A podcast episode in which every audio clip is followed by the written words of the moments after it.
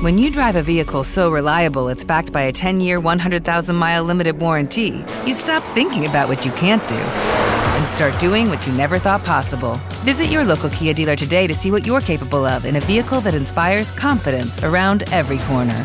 Kia, movement that inspires. Call 800 333 4KIA for details. Always drive safely. Limited inventory available. Warranties include 10 year 100,000 mile powertrain and 5 year 60,000 mile basic. Warranties are limited. See retailer for details.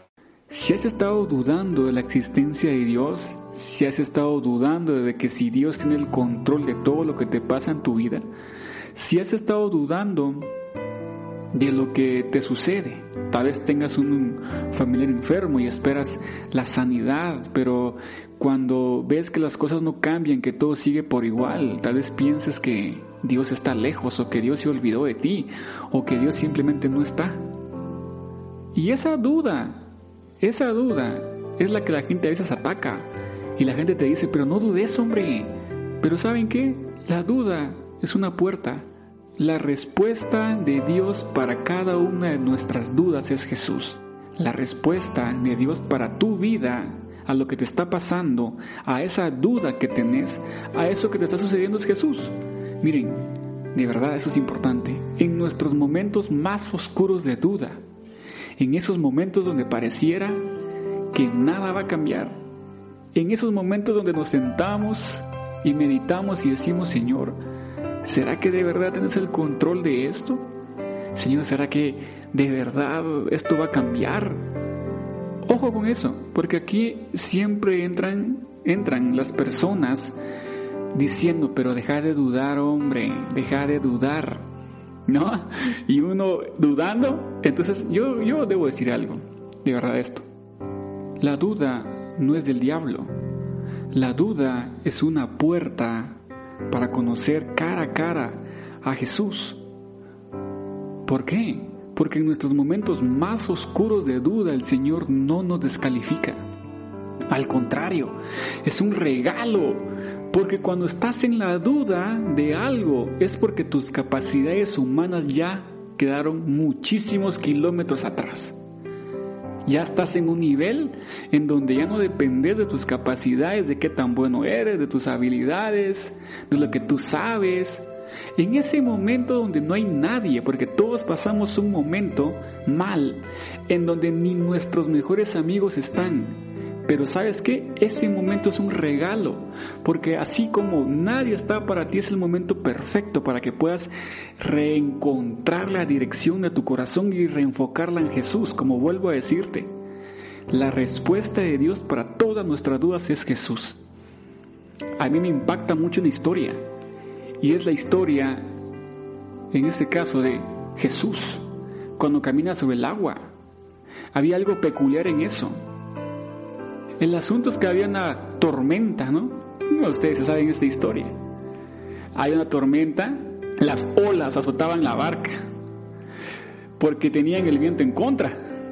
A la madrugada, Jesús fue, eh, fue, hacia ellos caminando sobre el agua. Cuando los discípulos lo vieron andar sobre el agua, se asustaron y gritaron llenos de miedo, es un fantasma.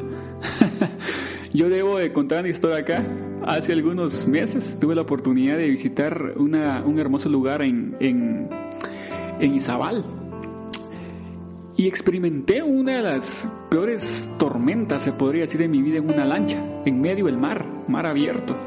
Cómo las olas azotaban, bueno, no era de noche, pero mi corazón se estremecía tanto realmente al ver eso y lo único que en mi mente pasaba, no, las olas nos llevaban por un lado y no es por mentirte, pero creo que esa lancha brincaba metros de altura y caíamos y el golpe era ¡pa! ¿Y qué hacía, no? Ahí no hay como decir me voy a bajar y me voy a ir corriendo. No, si veas a tu derecha, izquierda, adelante, atrás, todo era, era agua.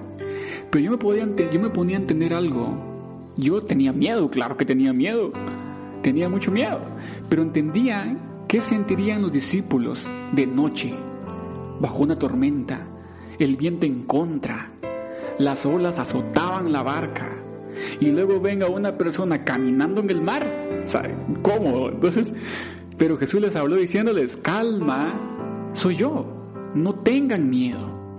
Pero entonces Pedro le respondió, Señor, si eres tú, ordena que yo vaya hasta ti sobre el agua. Ven, dijo Jesús.